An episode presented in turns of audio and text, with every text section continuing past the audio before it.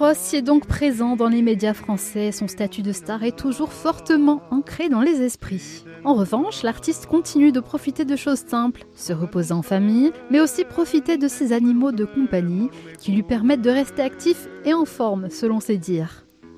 En effet, lorsque pour des raisons professionnelles Tino Rossi est installé à Paris, tous les jours il fait une grande balade au bois de Boulogne pour y promener Nad, une jeune berger allemand qui appartient au départ à son fils, Laurent, mais c'est finalement Tino qui l'a récupéré définitivement, tout comme le dénonce avec humour ce dernier lors d'un numéro de 30 millions d'amis, le célèbre rendez-vous télévisé des amoureux des animaux.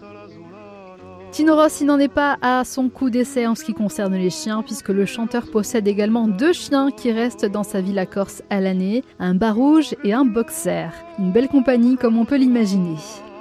Des animaux qu'il précise considérés comme ses amis et pour lesquels il a aménagé de larges terrains pour qu'ils puissent se défouler à leur guise, ce qui est plus compliqué sur la capitale. De son propre aveu, le chanteur a toujours eu et aimé les chiens, même lorsqu'il tournait pour le cinéma, il a souvent été accompagné par ses animaux, et avec humour, il précise même qu'il a été accompagné d'un phoque qui le suivait partout lors d'un de ses tournages à Paris. Toujours selon Tino Rossi, la compagnie de ses chiens lui semble extraordinaire. Je cite Si vous êtes triste, il est triste. Si vous êtes gay, il est gay. Il ne parle pas malheureusement, mais c'est fou. Leurs yeux parlent.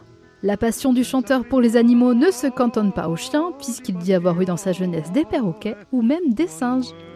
Un artiste qui aime profiter anonymement des balades tranquilles avec des animaux lorsqu'il n'est pas sous le feu des projecteurs, nos amis à quatre pattes le voyant simplement comme un homme, sans statut particulier. Le chanteur est à l'honneur tout l'été sur votre radio, à l'occasion des 40 ans de sa disparition grâce à votre série.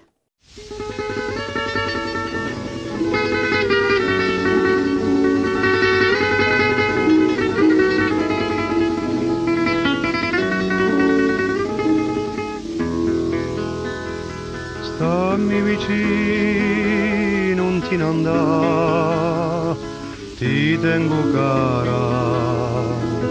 So che non senti come lo trema mio cuore. Da parecchi anni sei per me la perla rara. Savi sia vive senza te mure e i nostri casi so di punta la sulana luce luto portello spunta di uso.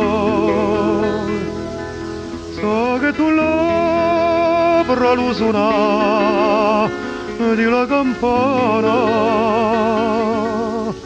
capelli sciolti come donne di levole.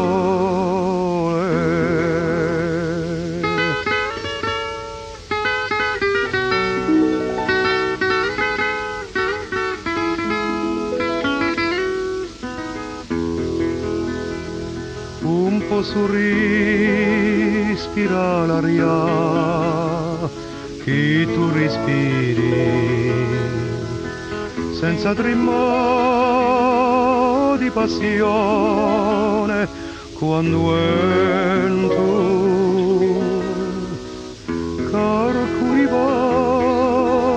voci di canzone